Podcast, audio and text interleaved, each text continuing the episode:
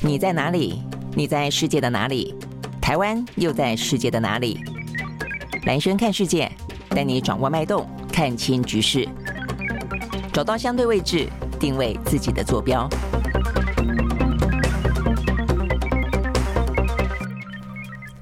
好，大家好，欢迎收看今天的蓝轩看世界啊。OK，好，今天的话呢，全球的新闻啊，大概还是有几个重点啊。第一个的话呢，是在昨天我们的呃，等于是直播的过程当中哦，这个正在美国进行的国情咨文的拜登，好，所以拜登的国情咨文的话呢，内容会是呢，在今天呢蛮重要的一个重点啊。那当然你可以可想而知，他谈了很多的美国的经济，美国的一些呃所谓的内部的分裂，但是也很大的一个部分呢，谈到了美中之间的关系。然后的话呢，当然啊。这个在这个呃所谓的间谍气球事件的当下啊，他怎么谈论美中关系的话呢，就格外的受到关注。那坦白说，我刚看了一下啊，它当中呢有硬啊有软。那硬的部分的话呢，当然再次重申，如果中国有任何挑战美国或者侵犯美国主权的行为，比方说啊这个间谍气球，那么呢呃中呃美方绝对啊不会示弱啊。那再来的话呢，但是他也特别提到了哈，美中之间他认为呢还是有可合作的空间啊。我想这个部分我们。待会儿呢，会来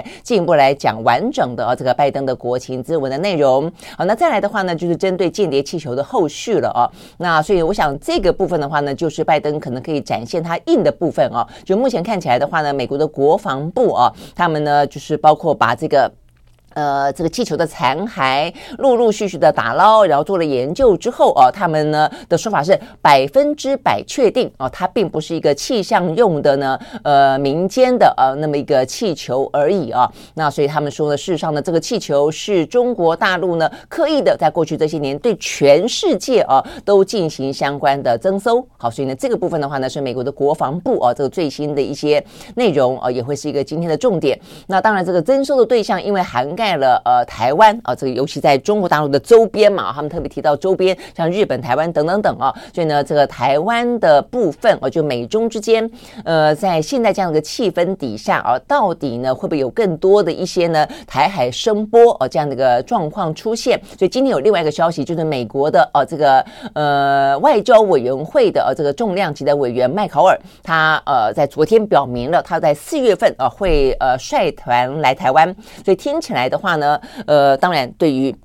台海之间啊，就会不会被视为一个呢？是美方再次的拿台湾去操弄啊，这个呃两岸关系也好，美中关系也好，那这个中方的反应会怎么样？我想这个部分还是蛮值得观察的。但是很特别的是另外一个点，本来说哦、啊，这个在四月份可能要来造访台湾的国会，呃、台那是众议院的议长啊，这个麦卡锡反而。呃，在昨天就是这位的麦考尔的说法当中，他谈到说呢，麦卡锡的行程似乎有所延延后，哦，可能会延到今年的下半年，或者延到明年。所以某个程度来说，会不会是一个替代式的？也就是其实美国的国会呢，因为选举的关系，一方面反中反得很强，二方面其实也试出了若干的善意啊，或者说呢，他可能抓另外他认为的一个更适合的时间点。那所以取而代之的就是说呢，呃，麦卡锡先不来了，那但是是麦。考尔呢率团来，那这个讯息也蛮值得注意的。我们待会也会来说。那再来的话呢，当然是哦有关于呢土耳其跟叙利亚啊相关强震的后续。呃，目前的话呢，土耳其的死亡人数啊，如大家所预期的，不断的不断的往上攀升啊。到最新的这个状况的话呢，已经到达了一点五万人啊，这个死于这一场的强震了啊。那这是我们刚看到的最新消息。那所以呢，呃，即将在五月份呢要进行国会大选的，呃，所以面临啊，他接下来是否连任的这个埃尔段，他其实呢，在这一次的强震当中的处理啊，怨声不断啊，备受批评啊，所以这我想这也是今天的另外一个重点。好，所以呢，这个部分我们就来。呃，一一的跟大家讲啊，这个今天的全球啊，这个最新的这些焦点跟关关键所在。好，第一个我们就来看呢，这个美国总统呃，这个拜登他的国情咨文啊。好，那这个国情咨文当中，我们刚刚讲到了，其实呢，最主要当然是有两块了啊，一块就是美国自己的内政，一方面的话就是美中关系。好，那就美国的内政部分的话呢，很显然的啊，美国的媒体都解读啊，这部分的话呢，内政他讲了蛮多的，应该是呃，拜登呢要打算呢参选，嗯。连任啊，等于是白宫之路啊，这个最新的一个呃起手式啊，因为他特别提到的一些他怎么样子的啊，这个带来了替美国带来了经济的重振，然后如何的在那么呢呃看起来呢呃风险处处啊，这个逆风啊，这个阵阵的状况底下，还可以替美国呢带来了呃八呃八十几万。八十几万个待遇颇佳的制造业的工作哦，他说以前的美国呢是，呃，往外呃，等于是买产品。哦，那输出工作对，让别人有工作了，那我让他们去做消费。但现在的美国的话，他说他我可以非常的呃骄傲的说，我们现在是卖产品出去，然后呢工作留在美国。那我想这是呃拜登最主要要强调的呃这个他替美国的经济哦所带来的一个到目前为止哦他认为还不错的哦一个绩效。那另外的话呢，他也特别的针对了一些富人啊，呃这个就是可能贫富差距越来越高哦，所以他特别提出了两个呃跟经济财政。有关的呃，等于是税负方面的一个政策。第一个，他要增加富人税哦；第二个的话呢，他要增加一些呢，针对库藏股当中哦，他要去课税。库藏股的话呢，目前他打算哦，他说呢。呃，企业库藏股的课税啊，他现在觉得呃现行的状况百分之一太低了，他呼吁呢要提高到百分之四啊。所以呢，目前这样子一个是呃库藏股的，就属于呃等于是股东们啊这个赚大钱，但是一般的呃小老百姓未必能够得利。二方面的话，觉得富豪们啊这个事上呢，他们的贫富差距越来越高哦，所以呢富豪应该要课税。所以这两个呢跟税负相关的改革，是他在昨天的国情咨文当中特别提出来的。一方面讲到的是。是制造业的回流，带来更多的工作机会。二方面还讲到说，还要针对啊这个富人开刀。那这个部分的话呢，还特别强调说，只要是年薪四十万美金以下的，通通不受呢呃这个增税的影响啊。因为呢，当然一听到加税，可能大家就觉得哇负担很重啊。那所以呢，共和党啊这个在现场昨天的拜登，他也在呢呃谈到了有关于经济的话题当中，有一度啊这个被嘘声打断，就是讲到呢呃跟这个课税有关啊。所以呢，共和党的国议议员就站起来说：“呃，这个拜登被左派绑架了啦，呃，不断的就要给大家加税啦，哦，等等哦，然后。”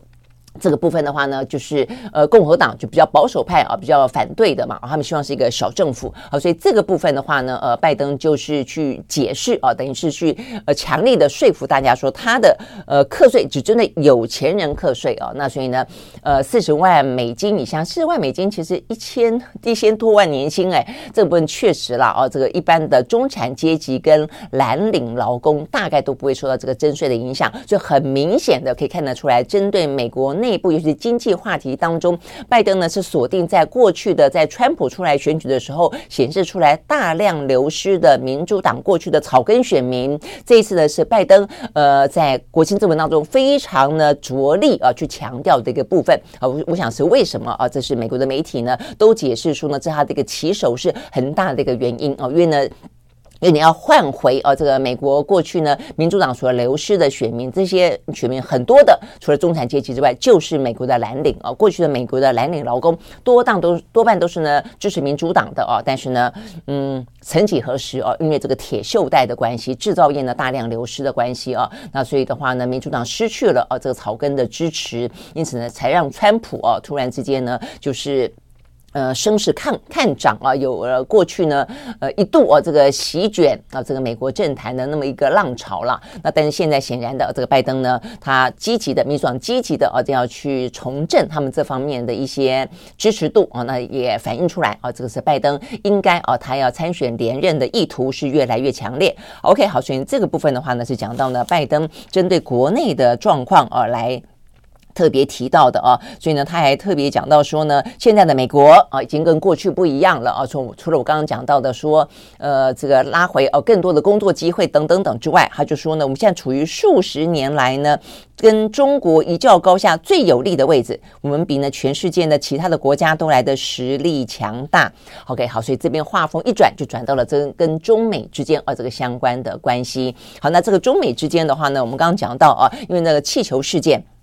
所以呢，拜登特别提到说啊，呃，他说呢，他先是讲到还要跟中国合作，他说呢，他希望哦能够呢继续跟中国合作，以增进美国的利益，来造福全球。他说，就像是哦美国自己的民主当中哦，他们的民主所谓的民主内战，呃，内部的民主破碎哦。但他说呢，其实我们刚才讲到过去的这个种种的成绩哦，在经济上面也都是透过呢民主共和两党的合作所达成哦。所以他的意思就是说呢，我是。一个有能力啊，让民主共和两党共同合作的一个总统，那所以我可以让呃这个民主共和两党合作，我也可以让中美之间呢是采取一个合作的态度，而且他就转到了讲到呃跟中国合作。不过他后面就呃话锋再一转，他说请不要搞错了啊，就如同呢我上个礼拜说的，如果呢中国威胁了我们的主权，我们还是一样会拿出行动来保护我们的国家的，我们说到做到。OK，好，所以我想他这个讲的就是极极弱哦，这个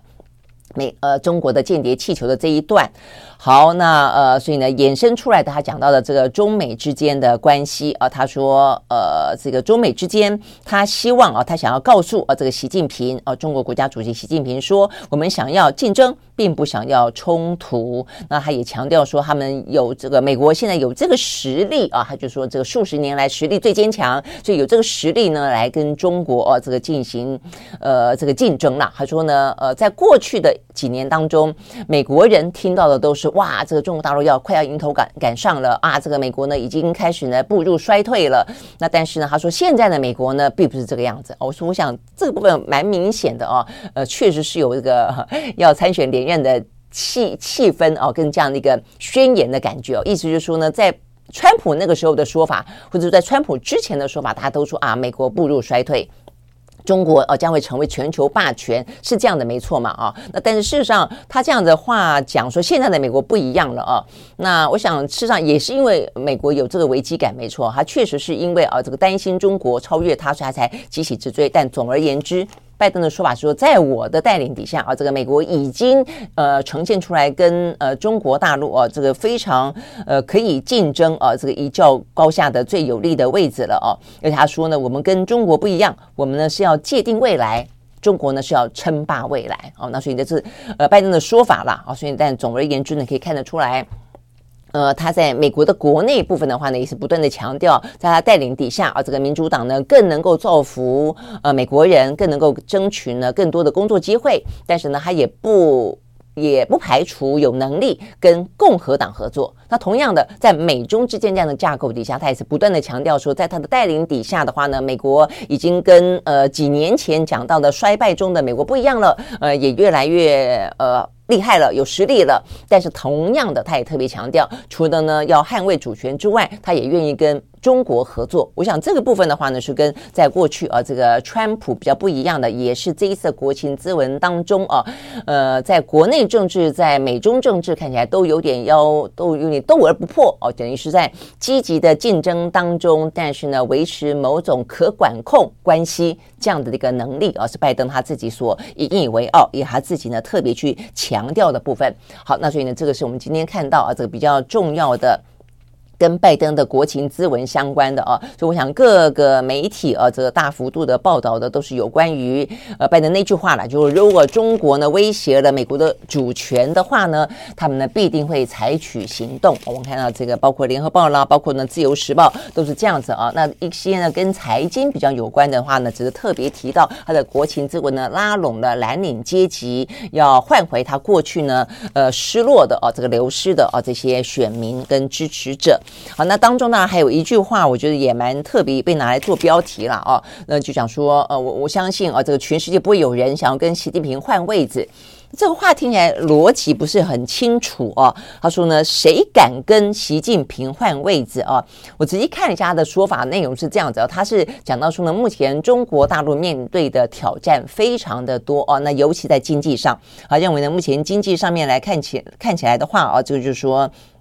呃，现在内部的经济啊，这个包括疫情啊，都让呢中国面对相当大的一些逆风跟挑战。那所以呢，中国面对非常多的问题。呃，那在那么多的问题底下，说谁谁愿意跟习近平换位置啊？所以他一说没有人啊，因为这个位置太难做了。那也因为位置很难做啊，那呃，所以他的意思是说呢，因此更需要啊共同来进行合作，呃，做一个比较良性的竞争，大概是这样的一个意思啦啊。那但是我想，对于呃这个习近平来说，对于中方来说的话，因为呃拜登的这次的国情咨文，其实相当一大部分啊谈到了呃比较近的这个间谍。气球的事件也谈到了这个美中之间的关系，呃，因此的话呢，势必啊会有一些相关的回应啊，会要蛮值得关注的哦。所以我觉得后续来看的话呢，看他们怎么回应。不过在第一时间里面，呃，中国方面的外交部的发言人毛宁啊，就是长得蛮漂亮的个毛宁，呃，气质还蛮不错的哦。他说呢，中国不回避啊。不回避也不惧怕竞争啊，就是你说我们是竞争关系嘛啊，但是不要冲突。我想重点在于呢，拜登强调不要冲突啊，呃，那但是呢，要要竞争。但是呢，呃，中国大陆的说法是说，连竞争他都反对。他说我反对用竞争来定义整个中美关系啊。所以呢，毛宁的说法是，中美关系呢不是你输我赢、你死我活、你兴我衰的零和博弈。中美呢各自取得成功，是对彼此的，是对彼此的机遇，而不是呢彼此的挑战。他说呢，宽广的地球完全容得下中美各自发展，共同繁荣。我想是哦，所以我觉得这是一个目前呃中美关系之所以这么的紧张啊，是因为彼此对这个关系跟彼此的呃实力有不同的定义啦。美国的定义呢，把中国的崛起当做一个威胁，而且他认为呢，呃，是一个竞争关系啊，所以呢，嗯，对他来说，我觉得他就是你兴我衰的的的概念，呃，甚至的话呢，再严重也就是冲突。那幸好拜登的说法说，我们不要冲突，但是我们要竞争啊。但是就中方的定义来说的话呢，根本连竞争都不需要。他觉得地球这么的大，你发展你的，我发展我的哦。那为什么我的强大你就觉得一定是对你的威胁呢？哦，那我们可不可能各自去发展呢？那意思就是说呢，我们等于是呃两强哦，共管全球，或者说呢两强并存哦这样子的概念。你有你的地盘，我有我的地盘。那我想这个是中方啊这段时间以来不断啊去表达的啊这个部分。但是呃，所以我就说这各自定义不同，也因此各自定义不同，就会采取不同的呃外交上的战略以及军事上的战略啊。那我觉得对中方对中美来说，对于夹在中美之间的各个国家跟地缘政治，尤其台湾啊、日本这些国家来说，当然，如果你们真的可以是属于呢两强和平并存，各自发展各自的啊，然后的话呢，呃。中间的国家，你在某些部分选择跟美国合作，某些部分选择跟中国合作，或者在某些部分呢，两边都合作，我觉得当然是一个最好的状况啊。但是很显然的。呃，都未必如他们自己真正所说的啦哦。我刚刚讲说，这个美国，美国的话呢，都不断说，呃，讲说中国做任何事情都是威胁，但他自己做很多事情都 OK 哦。所以我觉得这也是一个大家会所谓的以美论，就你自己都可以，别人都不行。我想这个是大家对于美国呃有不同意见的地方，但对中国大陆来说也是啊。你自己说，呃，这个就是各井水不犯河水哦，各自发展。那问题在于说，比方就对台湾，你确实会感觉到中方有不断的一些步步紧逼的威胁嘛。从一开始的一国两制的台湾方案，到呃现在那么多的一些军机绕台，那不管你说是谁主动谁被动，是因是果啦。中国的说法就是说，因为你美国拿台湾当棋子，那所以呢，呃，你改变，你企图改变台湾关系。但是不论啊，这个他的说法，我对台湾来说的话呢，结果就是一个。就是你现在正在做的事情，就是一个现实嘛，就是确实共济是扰台的，确实是有很大的一个呃不和平统一就要武力威胁这样的一个状况嘛，哦，那所以其实。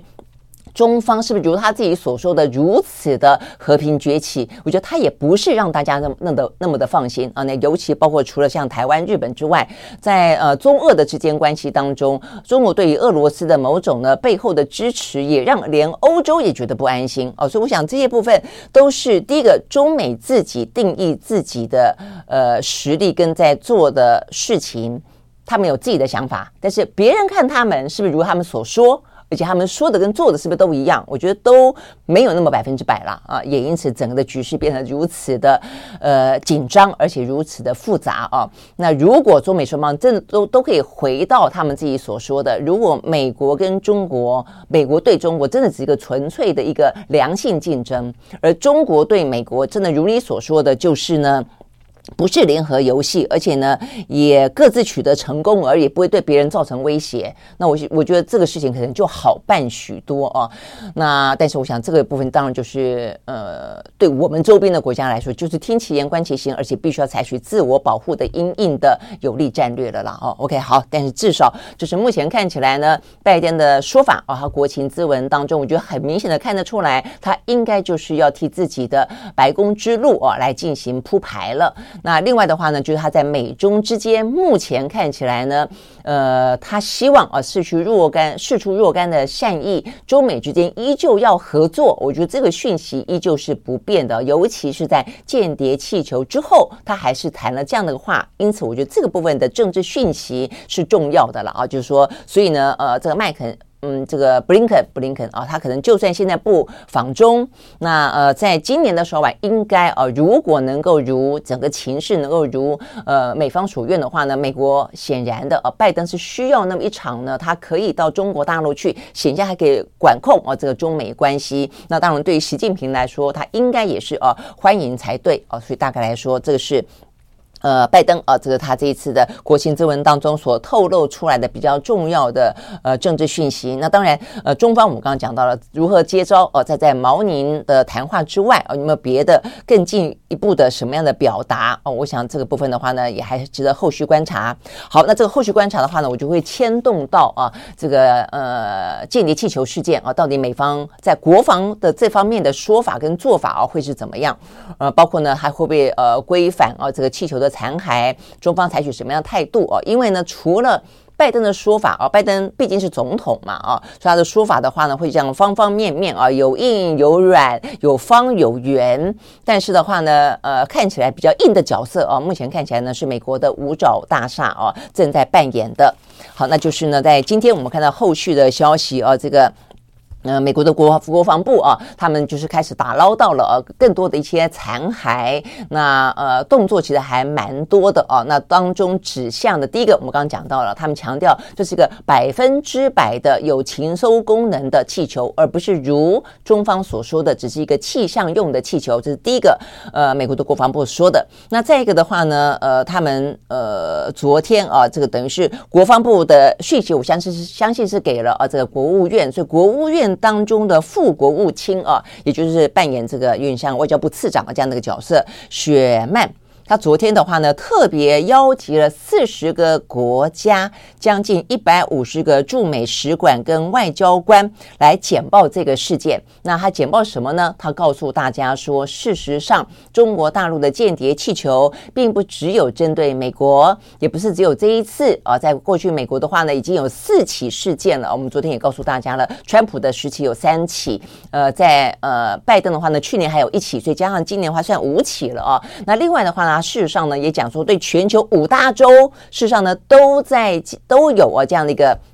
间谍气球的部署。那我想呢，这是有关于啊这个美国呢国务呃国防部提供的资讯，以及国务院去向啊这个各个国家四十多个国家啊去简报的重点啊，这个蛮。呃，就是比较受到关注的啦，就是他等于是去提醒各个国家说，哦，中国都在呃监测你哦，哦，那这个尤其是当中哦，我们看到第一个，他们强调说是百分之百的呃这个嗯。情报啊，这个用途非民用气象的理由是什么啊？我想这昨天我们的听呃观众朋友也有留言说要拿出证据，我就有道理，要拿出证据。那目前的话呢，当然没有看到的呃东西，但是呢，美国的国防部的官员的说法是啊，有几项显现出来，他们认为他们判定啊，它应该是由解放军所控制的。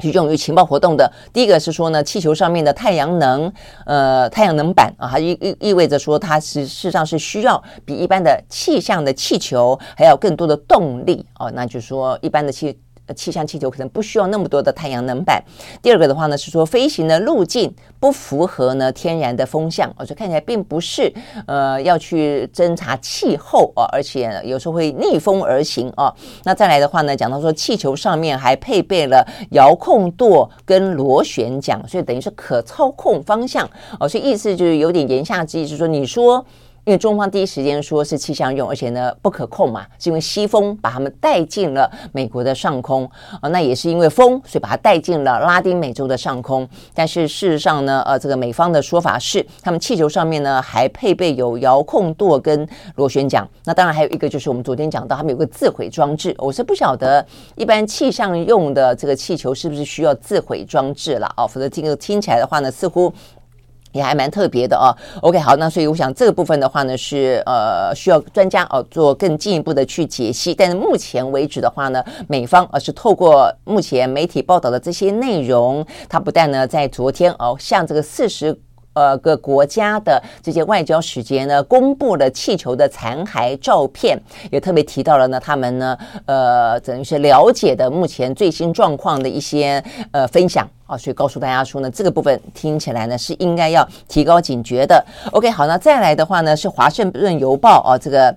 引述美国官员的说法，也是啊，这个间谍气球的残骸分析以后的一些说法啊，他们说呢，呃，就他们所了解。啊，说呢，这个间谍气球的搜集计划呢，已经进行了数年。那是由呃这一家属于北京军民融合战略的民营企业所提供的。哦，所以这边讲到的就是在中国大陆，他们的呃民间并没有真正的群纯民间呐。所以呢，呃，中国大陆不断强调说这个气球是一个民间企业，但它的民间呢，基本上背后都有军方啊，所以是军民共同的去呃研发去经营啊。那所以呢，在美国所提供的这个最新的。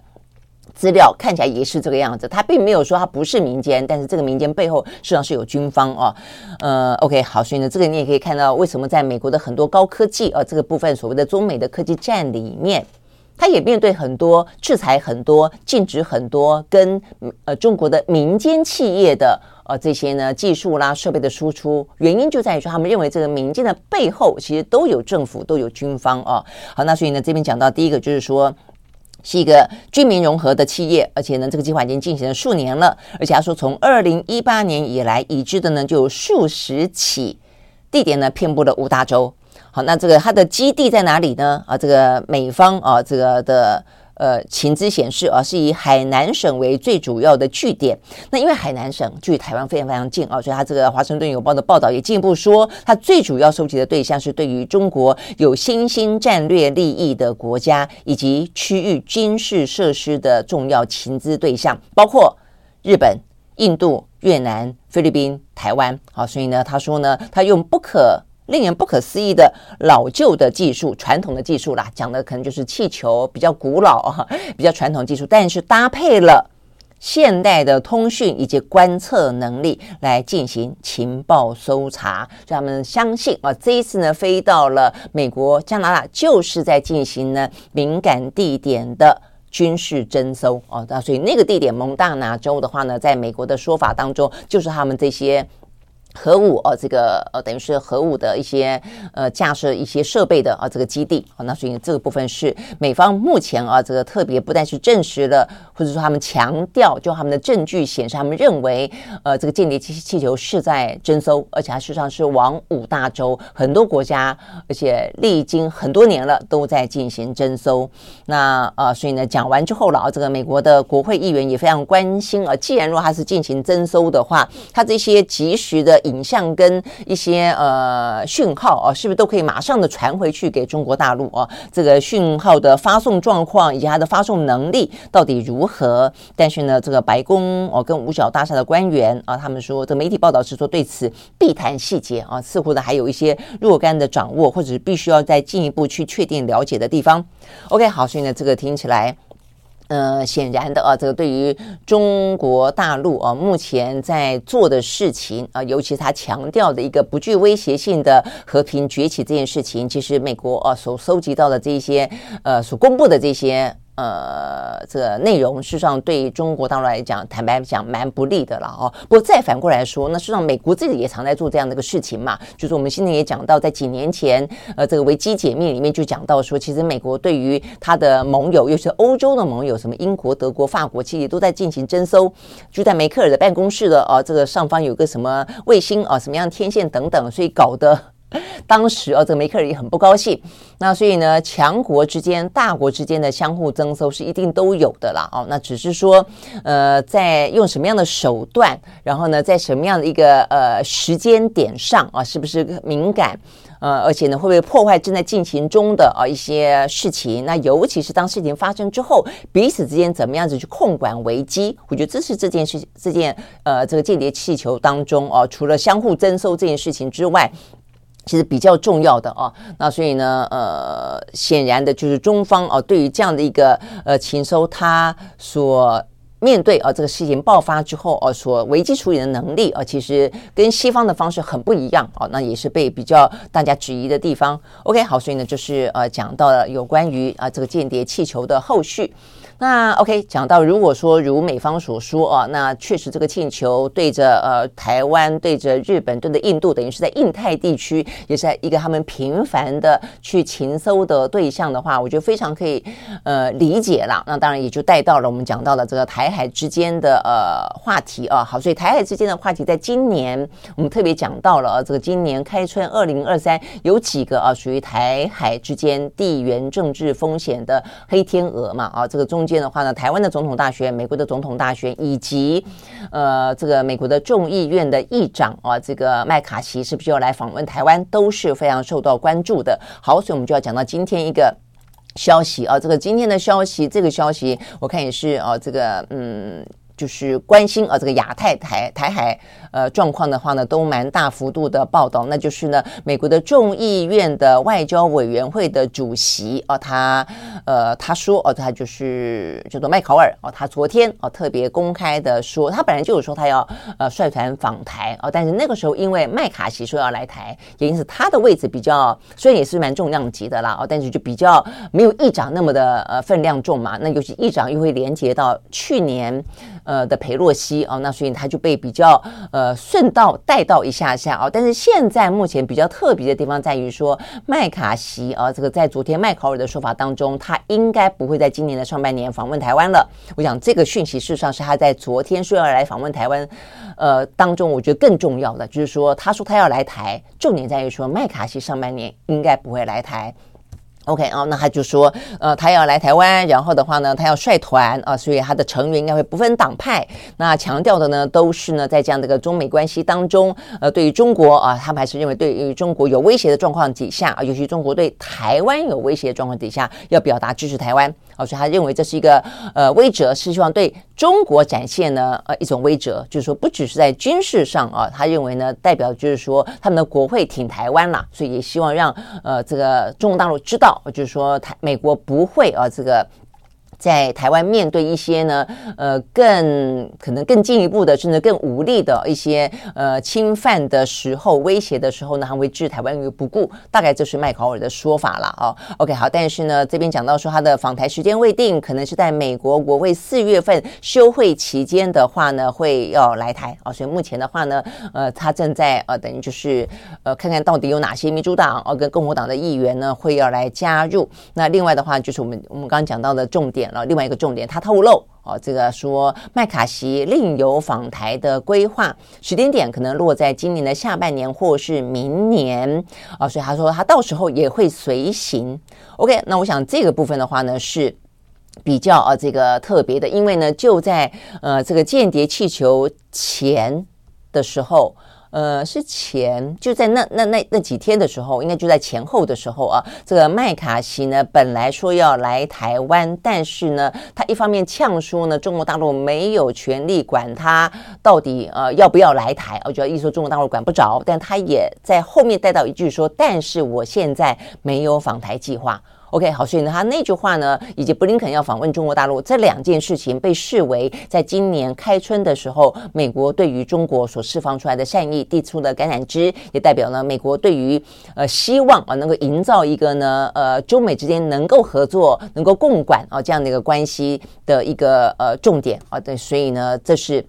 麦卡锡那时候就就讲了啊，但是比较明确的提到说，时间点确实会延后。这个是在昨天啊，这个麦考尔这个最新的谈话当中，第一次有这样的一个时间当中的讯息，说可能会是在今年的下半年或者是明年。好，但是我觉得这个部分当然也有非常重要的呃后续必须要去观察的。今年的下半年未必会是一个善意哦，因为今年下半年对于台湾来说，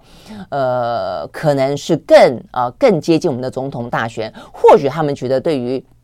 呃，中方对于间谍气球来说，算是避开了敏感的时间，但是对于台湾的总统大选，而、对于两岸之间关心啊、这样的一个选举结果来说，事实上这个更接近选举时间，坦白说更敏感哦、更敏感。所以那个时候，如果是麦卡锡打算要下半年访台的话，呃，那个时候的气氛啊、呃，可能我就要看这个总统大选怎么。打下去，选台湾的选情怎么打打下去？但是一般来看，一定会比上半年来的更紧绷哦，所以引起中国大陆可能会反应，可能会来的更高。但是如果是明年选完了，那就很不一样了哦。如果是明年台湾选完了，选完之后麦卡锡再来台湾哦，那我想这个整个的。呃，气氛会完全不一样。那那个时候，如果说了啊，这个对于美国的选举当中，反中与否、反中强度也会是一个选举的主要主轴的话，其实也来得及嘛。因为美国的呃这个 总统大选是明年秋天，那所以呢，如果还可以避开台湾的总统大选，但是却在美国的总统大选之前还来得及表态的话，如果他们要做一些表态的话，事实上这个时间点会来得更好哦。那。当就台湾的角度来看，一定是这个样子的啊。那所以呢，到底呃，这个迈克尔昨天所说的，他所了解到的麦卡锡延后访台了的访台的行程，会是下半年还是明年，就要看接下来他们怎么样做出这个非常关键的决定了啊。而且不是以他国的利益为代价的决定啊，因为你觉得你好，对台湾未必好啊，对。嗯，裴裴裴洛西就是这个样子嘛，啊，那尤其是对台湾，或许对台湾的执政党好，但是呢，对台湾的整个的发展，对整个台湾啊的利益来讲未必好。我想这个事情都就是目前。美国啊，他们这些呃政治人物政客们啊，最后的决定，以及台湾啊，台湾绝对有权利呃表达啊，对于呢麦卡锡如果要来台湾，在时间上、在规模上啊，在这个整个的内容上啊等等的，要来不来、怎么来，我觉得我们有绝对的一个呃权利啊，跟我们的一些态度的展现。那那所以这部分的话呢，会是未来我们要观察的关键。好，所以呢，这是有关于呢呃，在今天另外一个啊这个相关重要的讯息。好，所以呢，我们一路从这个拜登的国情之文讲到了啊，这个间谍气球，那讲到了啊，这个麦卡锡呃可能呃会延后访台，然后呢，麦考尔啊，他是外交委员会的主席，呃，敏感度没那么高啊，没有议长那么高，但他在今年四月份也会呢组成一个呢跨党派的。展现出哦对台湾力挺的那么一个美国的国会访问团啊来台湾。好，那最后呢，接下来要看的就是土耳其。土耳其的话呢，目前状况看起来啊，真的嗯蛮蛮糟糕的啊，就是说他们的这个地震目前造成的死亡人数呢越来越高。啊，这个最新的目前看起来已经超过一点五万人罹难了啊。那这个部分看起来的话呢，应该是把土耳其。加上叙利亚了啊，那这边的话呢是法新社跟路透社最新报道，在今天早上十点钟呃钟左右的讯息啊，所以呢增加到了一万五千多人。好，那呃在呃土耳其啊内部的话呢，大概已经逼近了一万人啊这个死亡了。那整个的呃救灾的行动，坦白说来得蛮。蛮艰难的哦，那一部分当然跟天后事实上有关，那二部分的话呢，对于土耳其人来说，他们对于土耳其的呃埃尔段政府显然的非常不满意，他们跟他们认为是这个政府救灾太慢。哦，那所以很多地方哦都看不到呃人员啊来进行救灾，甚至很多地方就算啊这个有在救灾，但是另外的话呢，连一些物资哦都没有。OK，好，所以呢这个部分的话呢是呃目前土耳其所面临的状况哦，所以很多的网友呢哦就在网络上面啦哦就是痛批呃这个埃尔段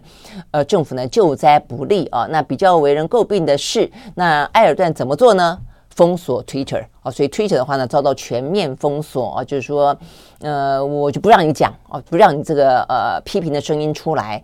这个是还蛮糟糕的。那当然，呃，埃尔段他也呃这个到灾区去视察了啊。那今天的话呢，一方面他就是在呃网络上面晋升，二方面的话呢，他就是呃去关心啊这些灾区，他特别的，就是我想就是表。表表现啊，这个有这个关怀，有这个行动，而且特别强调说，这个搜救行动呢正在呃正常的运作，绝对不会让任何人呢无家可归啊。不过，我们看到这个大部分呃，就包括国际媒体以及当地媒体的报道啊，呃，这个救灾的进度是真的还蛮慢的了哦。那这个整个的。目前呢，要重整家园这个事情对他们来说啊，呃，似乎还很遥远。那当当中呢，在现场啊，这个对于呃这个土耳其政府啊，这个救灾很慢的这个灾民的说法啊，他们甚至讲的就是非常的看起来非常痛切啊。他说：“我们的国家到底在哪里啊？”他说：“过去这两天他们到底做了什么事情？我们不断的祈求他们，我们不断的呼救，呃，希望呢让更多的人来投入救援，呃，来让他们把这些啊这个。”一些亲戚朋友都能够救出来，但是啊，似乎呃就没有人出来组织哦，也看不到政府的呃这些呃，如果你不让我们救，那你自己来救啊，但是也看不到政府啊这更多的一些行动了啊。OK，所以呢，目前看起来，呃，事实上呢，土耳其跟叙利亚似乎都都是有这样的一个面临这样的困境啊，缺乏救灾的设备以及缺乏救灾的能力。哦，那可以这个部分，所以让这个灾情呃越来越严重啊。我们就说，如果过了这个黄金时间的话呢，真的就会真的还蛮糟的哦。那但是，呃，这黄金时间目前看起来。呃，救援的成效啊，这个事实上是不太好。那这个对土耳其来说，当然啊，这个埃尔段显然的啊，他如果这个强震没有办法啊，这个有一些更好的作为的话，事实上呢，会有蛮大的压力的啊。因为事实上呢，埃尔段他在一九九九年的时候，那个时候呢，土耳其也面临一个非常大的强震啊。那个时候呢，哈，他是伊斯坦堡的市长，他就是在那个强震当中，他展现了一个呢，他就一个市长来说能够做得到的一些呢，呃。呃，魄力也好，一些呃，这个救灾的能力也好啊，所以也因此他才在呃往后的几年啊，这个等于是呃受到关注，成为一个全国性的人物，因此也还当上了这个土耳其的总理。那今天呢，媒体报报道，我觉得还蛮讽刺的啦。他的意思就是说呢，当年埃尔段呢是因为呢赈灾啊，这个呃有利啊，因此而呃展现到。呃，踏上了一个更大的舞台，但没想到呢，在呃现在啊，时隔了呃二二十年了吧，哦，可能接近二十年后啊，呃，却因为强震的关系啊，很可能会震垮啊，它的整个的。权力基础哦，所以目前看起来的话呢，因为五月份啊要重新进行国会大选啊，所以那个时候的埃尔段，呃，他是不是能够顺利的连任，很可能就要看现在啊，这个眼下这个时候到底呢，目前土耳其的强震啊，目前的整个的救灾以及呢之后的一些呢灾后重建的状况，到底呢这个民众给埃尔段呢打几分？OK，好，所以呢这是目前看起来呢，嗯、呃，还是啊这个蛮糟糕的哦。呃，正在呃积极的啊，这个希望啊，不管是这两个国家在国际之间都能够呢，呃，尽快的来进行救援的呃土叙强震的相关后续。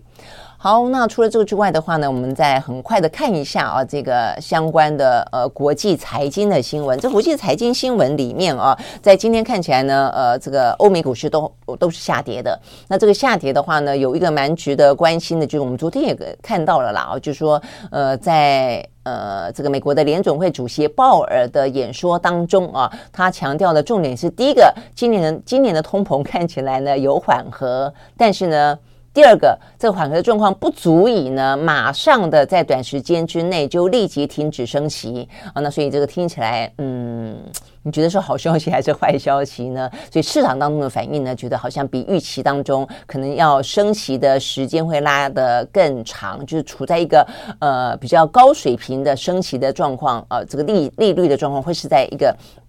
更长的时间点哦，所以呢，看起来呢，多半哦都觉得呢，这个是呃比较不乐观的哦。那所以呢，欧美股市是下跌的啦啊。那所以目前看到的美国的三大指数都是下跌啊。这个道琼跌了百分之零点六一，S&P 五百呢跌了百分之一点一一，纳斯达指数跌了百分之一点六八，费城呢跌了百分之二点一九。那再来的话呢，呃，欧洲部分的话呢，法国跌了百分之零点一八哦。那德德国跟英国稍好啊，这个德国涨了百分之零点六，英国。涨了百分之零点二六，好，所以我们刚刚讲到这个部分的话呢，是大家所关心的啊，所以对于这个升息，呃，比较敏感的，事实上，我想大家都会受到影响啦，全球都会受到影响。如果这个利率啊，这个在相对高点的话。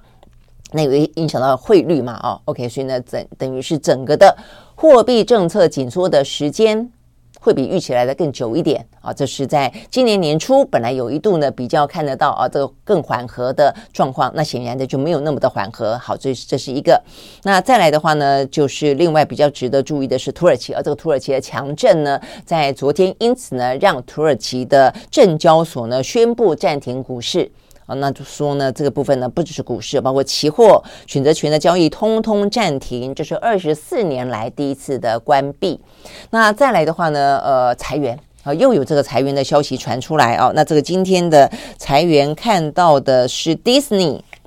嗯、呃，迪士尼的话呢，前呃前上礼拜吧，哦，才传出来它的财报表现还不错哦。但是呢，尽管财报表现还不错，是因为呃疫情，然后很多园区啊，这个重新的就再开放了。那它的 Disney Plus 看起来也还可以啊，但是可以到一个程度。目前看起来跟这个 Netflix 一样哦，就是到一个程度之后，哎，就碰到了一个呃天花板了哦。所以目前看起来的话呢，Disney 似乎 Disney Plus 它的订阅数也到了一个天花板之后，就没有办法哦再成长了。所以呢，Disney 为了终结成本呢，最新消息宣布要裁员七千人。OK，所以呢，呃，这个事实上是还蛮蛮多的人啊。他说，呃，这个七千人的话可以省下多少钱呢？省下五十五亿美金的成本啊，让呢这个串流媒体呢可以真正实现获利。OK，好，那这一波的裁员人数呢，占 Disney 全球员工总数的百分之三点六。OK，好，那这个嗯，负责裁员的是他们呃去年底回锅的。他们的执行长叫做艾格啊，这个 Bob 艾呃艾格，那他特别强调说，他不是轻易做成这个决定的，他也很痛苦啊。他说他非常尊重以及非常赞赏全球员工的才华和奉献的精神，但是呃，这个为了共体时间啊，就还是裁员了。好，所以我觉得这个有关于裁员啊，就不同产业之间。呃的命运大不同哦，在今年的话呢是还蛮明显的哦，所以呢这个部分裁员的风暴在有些产业当中，目前为止啊还没有停息。好，那另外一个呢比较有话题性的啦，就是呢这几这这段时间啊讨论真的是蛮多的啊，呃这个。呃，Chat GPT 啊，那这个 Chat GPT 呃，就在过去这个礼拜里面啊，才看到到很多的高科技的呃公司呢，纷纷啊，这个跳进这个呃看起来非常热闹的大池塘里面啊，但是呢，也不过才刚刚跳进去，没准备好的呢就糗大了哦。这个今天的消息是，呃，Google。Google 的话呢，是在呃连续几个 Google、微软、百度啊，今天还有个消息，阿里巴巴说也要跳进去啊。但是呢，Google 算是呢这个礼拜里面第一个啊说他们呃的这个聊天机器人 Bard 啊也要呢来啊可以有这个功能，他们要去发展，要开始问世了。结果呢，没想到在测试的阶段啊，这个媒体报道说这 Bard 答非所问，就是。就是基本上没那么灵光了哦。那我想这个媒体报道的呃内容细节并不多哦。我很好奇他怎么个答非所问法啊？就是说显然的没有哦这个呃 Chat GPT 那么的厉害啊。那 OK，所以呢这个答非所问搞得很尴尬，所以呃这个部分的话呢引起了大家的呃反而引起大家的热议啊。首度亮相当中啊，显然的他们说呢这个人工智慧的智慧。不如预期啊，所以呢，造成昨天啊，这个呃，Google 的母公司阿尔法贝的股价应声下跌，狂跌了百分之七。OK，好，所以这显示啊，这一窝蜂的跟进，当然我相信它有未来性，它有商机，它有话题性啊，但是。还没有准备好之前哦，真的是不要轻举妄动哦。这个实在是，呃，不要那么快亮相还好，一亮相的话呢，真的就糗大了哦。OK，好，所以呢，就是我们今天看得到比较重要的一些呢国际相关的消息。OK，好，那呃一样的哦哦这个。留言还蛮多的哦，今天留言哦，对，有讲到有关于台湾的总统大选啦。这个在台湾今天的话呢，总统大选的话题是郭台铭从美国回来了啦。那因为他在昨天啊，这个去嗯参加星云大师啊他的一些相关的吊唁，那所以呢也就呃大家就关注啊，到底呃，因为他说他美国回来之后会联络一些人嘛，呃那时候我也讲了，他这个联络一些人里面听起来也有点蹊跷啊，因为呢。柯文哲是第一个跳出来说，呃，这郭台铭在过年期间又打电话给他，然后说呃访美之后回来啊，会再进一步跟他联络。那第二个呢，呃跳出来说郭台铭也要呃跟他进一步来呃这个商谈的是王金平，但是就很好奇啦，那朱立伦呢？那侯友宜呢？哦，那呃，这因为会这样问的原因在于说，如果郭台铭要出来，他是跟国民党合作，代表国民党，还是说呢，呃，他另外另起炉灶，这是很重要的事情啊。如果说跟国民党合作的话，那可能就是两组人人马哦，那这就是一个赖清德以及菲律。但如果说呢是在国民党之外另起炉灶的话，那就代表有三组人马。那这个目前这样子，如果是三组人马，铁定就是赖清德当选啊。所以呢，这个。差别非常的大啊，所以呃，他透露出来说要跟谁见面，而没有说要跟谁见面，这个事情真的就是还蛮引人好奇啊。内内部的话呢，必必有唐奥的啦哦。那所以呢，他就回来之后就被问到说，那你什么时候要跟柯文哲见见面啦？那你什么时候要跟王金平见面啦？那所以你要不要代表国民党参选呢？好，所以这个部分的话呢，呃，郭台铭昨天的回答很有意思啊，他。除了他自己的意向，他说他还在考虑当中之外啊，他最主要讲了一句话，他说呢，他会不会跟国民党之间呢有任何的合作，要看国民党，要等国民党呢？拿出一套方案。一套办法来，OK，好，所以这是呃郭台铭的说法啊。他说我等国民党呢拿出一套办法，好，所以这套办法是什么办法呢？为什么要等国民党拿出一套办法呢？我觉得中间可能是有一些必须啊要解套的部分，我觉得这是一个关键啊，因为呃言下之意透露出来，就郭台铭并不排除跟国民党之间有任何的合作方式，呃，不管是代表国民党参选，还是跟国民党合作，呃，共同的呃这个推出人选，那呃。这是第一个关键，第二个关键在于它有必须被解套的部分。OK，好，所以进一步去看，你就知道哦，原来国民党的提名办法里面啊，呃，有现行的规定，有两个关卡是目前郭台铭过不了的。如果呢没有办法去松绑的话呢，郭台铭没有办法代表国民党参选，就算他有意愿，就算国民党里面呃侯友谊哦等等等，大家都都呃达成了共识啊，哪两个呢？第一个。呃，郭台铭因为他在退党，他上一次呢四年前说要参选的时候，后来因为中间的初选，呃，有一些不愉快，他就呃这个就是退党了嘛啊。那退党之后的话呢，国民党的规定是退党未满四年。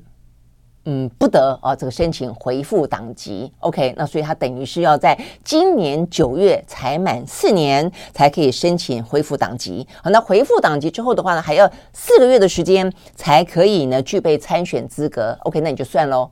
到了今年九月，他才能够回复党籍，再过了四个月，就是明年的一月才能够代表参选，明年一月就是总统大选了。